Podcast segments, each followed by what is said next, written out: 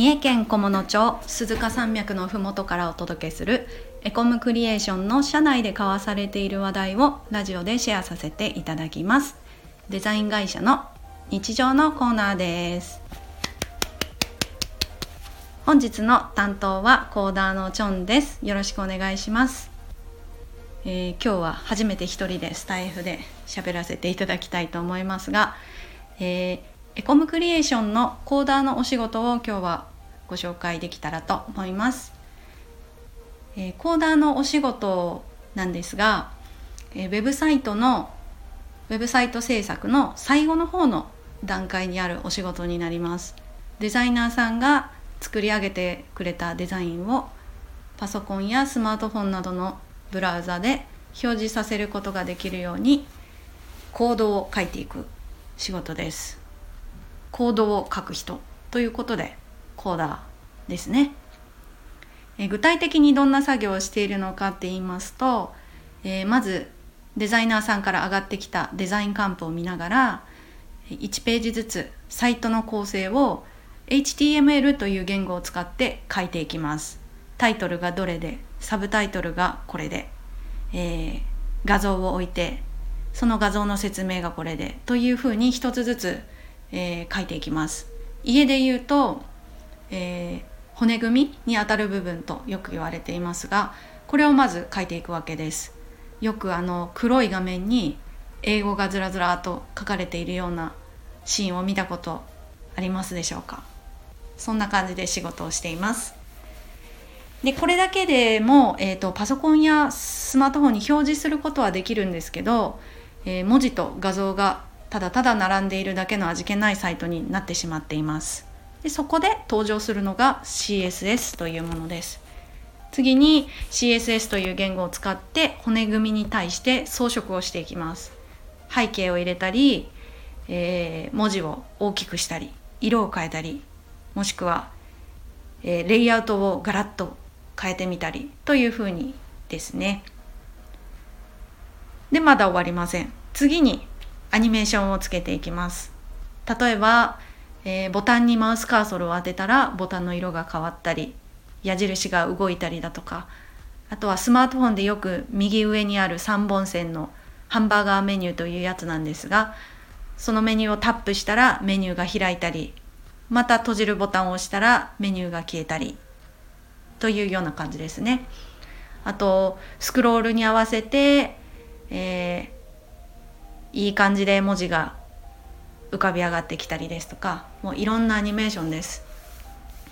でこの作業も、えーと、CSS を基本にやりますが CSS では賄えない部分に関しては次はなんと JavaScript を使って、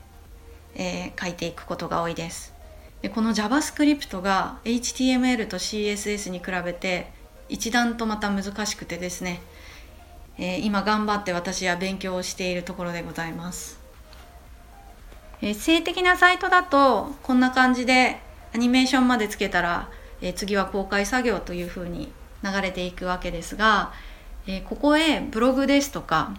えお知らせの機能をつけたい。っていう場合は、えーと、ワードプレスですね。よくワードプレスというさ、えに組み込むという作業が入ってきますしえー、もしネットショップを運営したいよという場合は、えー、 Shopifyですとか代表的なものは Shopifyですとかに、えー、組み込む作業が待っています。ここも面白いです。 WordPressにするためには、えー、PHP という言語を使って、えー、 WordPressに組み込んでいきますし、えー、 Shopifyに組み込むためには Liquidというえー、独自の言語を使ったり、えー、JSON という言語を使ったりして組み込んでいくわけです。面白いです。難しいです。面白いです。ここまで、えー、しっかりできたらようやく公開作業をして、えー、リリースというふうに流れていきます。で私が、えーとコーディングをしてて思うのはあここまでが、えーと、コーディングの一連の流れなんですが私がコーディングをしててよく思うのは、えーと、感覚としてなんですがデザインカンプをいただいて、まあ、それがパズルみたいな感じですね。パズルを与えられて、えー、それをまたこの例えはどうなんでしょう。レゴを組み立てるように小さい部品を作っていってそれを合体させて、えー、一つのサイトを作るっていうような、えー、とても面白い作業です。で自分では面白く喋ってるつもりなんですが何でしょうコーダーの仕事は話してみるとあまり面白くなさそうに 聞こえるかなと不安ですね。うん、昨日、えっと、ツイッターのツイートでプチバズりしたことがありまして、えっと、テキストアンダーラインオフセットという、えっと、初めて私が見る CSS があったんですが、えそのことをツイートしたらすごいたくさんの人にいいねをして もらいました。えーと、テキストアンダーラインオフセットすごく便利なので是非次回使ってみたいと思いますしコーダーの皆さんも是非使ってみてくださいあとはえっと私が最近好きなのはあのディスプレイグリッドでよく使うギャップですギャップ10ピクセルとかギャップ3ピクセルとかすると、えっと、全ての画像の間が10ピクセルとか3ピクセルスパッと空いてくれてでディスプレイグリッドをかけなくてもギャップだけでパッと開いてくれるのでとてもウハウハしながらギャップを使ってます。何の話やらですね本当に。はい。ということでコーディングはすごく楽しいです、えー、私は独学で勉強スタートしたんですが、えー、ネットにもたくさん教材があるので是非興味がある方は、えー、勉強してトライしてみてください